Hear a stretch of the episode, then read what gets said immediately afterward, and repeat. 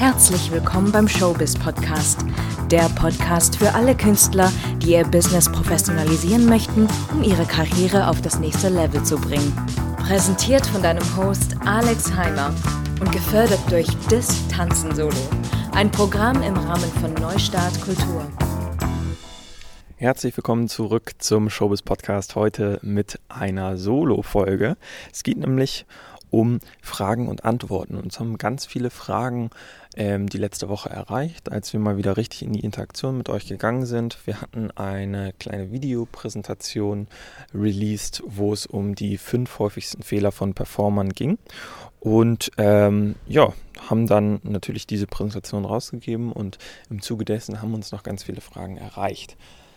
Fangen wir gleich mal mit einer der größten und vielleicht sperrigsten Antworten äh, oder Fragen an, nämlich wie lange kann man das Spiel überhaupt spielen? Wie lange kann man als Künstler wirklich Karriere machen?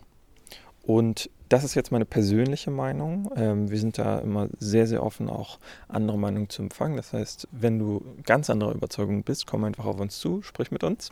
Aber es gibt nicht dieses konkrete Ablauf- oder Verfallsdatum, dass man sagt, hey, du bist 35, das war es jetzt mit deiner Karriere. Gibt es einfach nicht. Es gibt niemanden, der sagt, okay, jetzt wirst du nicht mehr gebucht.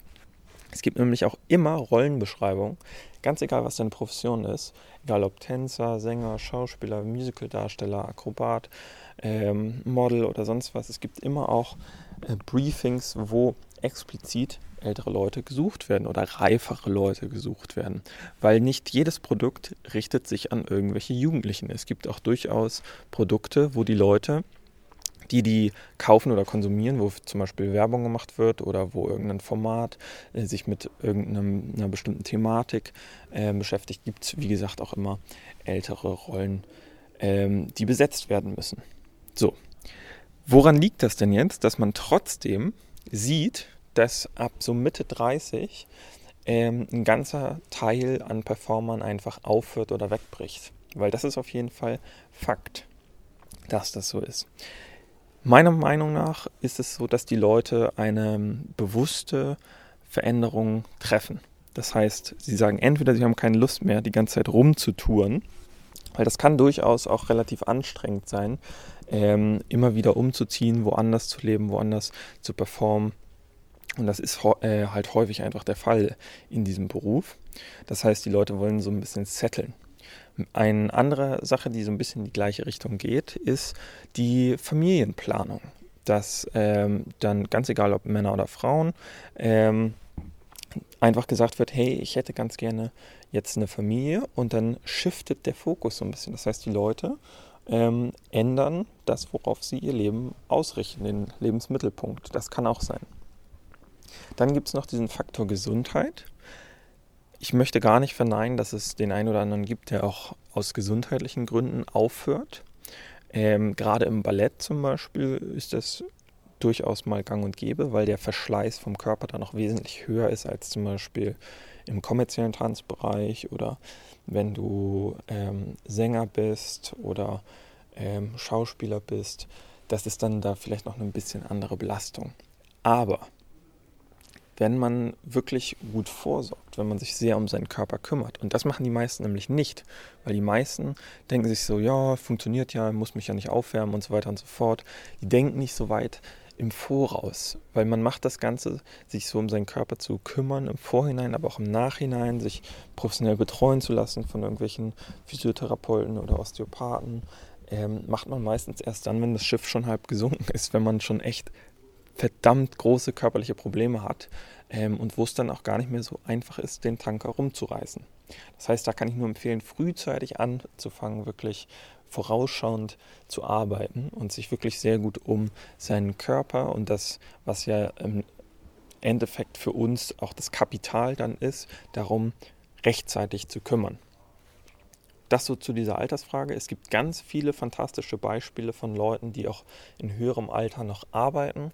Und als letzten Gedanken dazu möchte ich noch mitgeben, dass man natürlich auch immer seine Ausrichtung noch leicht verändern kann. Das heißt, selbst wenn man im Ballett 20 Jahre Vollgas gegeben hat und auf der Bühne stand, kann man danach noch eher als Choreograf arbeiten oder als Dozent. Also es gibt auch da immer so Zweitkarrieren, die sehr naheliegend sind, ähm, die man auf jeden Fall auch verfolgen könnte. Das zum Thema Alter. Dann ähm, hat uns noch eine Frage zum Thema Schönheitsideal erreicht.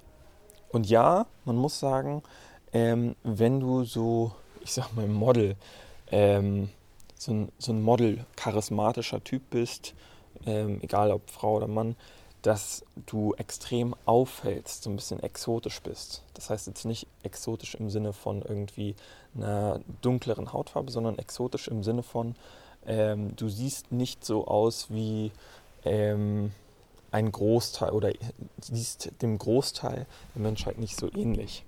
Ich kann zum Beispiel sagen, dass ich einen sehr durchschnittlichen Look habe. Das ist auch manchmal gefragt und deshalb kommen wir jetzt dazu. Ähm, es gibt nicht dieses eine Schönheitsideal, sondern es werden immer verschiedene Leute gesucht und deshalb bin ich auch ganz stark der Meinung, dass es für jeden die Möglichkeit gibt, ähm, professionelle Jobs zu buchen. Weil manchmal werden einfach Leute gesucht, die mehr wie du und ich aussehen irgendwie. Ähm, und dann werden wiederum Leute gesucht, die einen ganz speziellen, einprägsamen Look haben. Und das kommt auch immer ein bisschen darauf an, ähm, für was man sich jetzt bewirbt. Also zum Beispiel bei Disney, äh, bei den ganzen Produktionen, gibt es ganz, ähm, ganz, ganz spezifische Rollenprofile, wo wenn du einen Zentimeter zu klein bist, dann fällst du halt nicht mehr rein.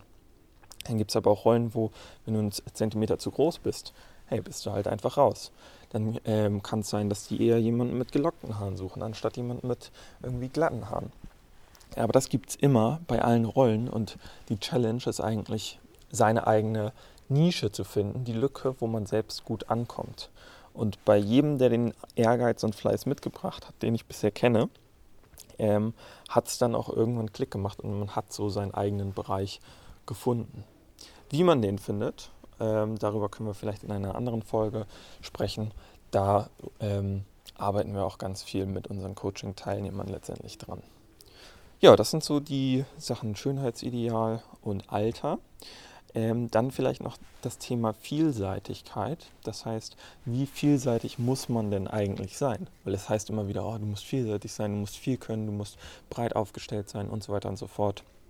Natürlich ist das sehr, sehr ähm, gut, wenn man den gewissen Ehrgeiz hat, wenn man ähm, sich ständig fortbildet, wenn man noch mehr mit an den Tisch bringen kann und die Leute noch mehr mit einem arbeiten können.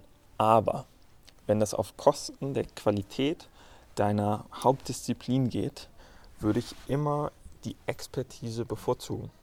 Das bedeutet, wenn du jetzt zum Beispiel als, sagen wir mal, Bariton-Sänger gebucht werden möchtest, musst du in deinem Bereich richtig, richtig gut werden. Vielleicht hast du dann noch eine gewisse Stilistik oder so ähm, und kannst das so richtig man sagt ja in, im Englischen nailen, das so richtig auf den Nagel treffen, dann wirst du auch dafür gebucht werden, weil das ist dann eine Art Alleinstellungsmerkmal, weil du darin besser bist als alle anderen.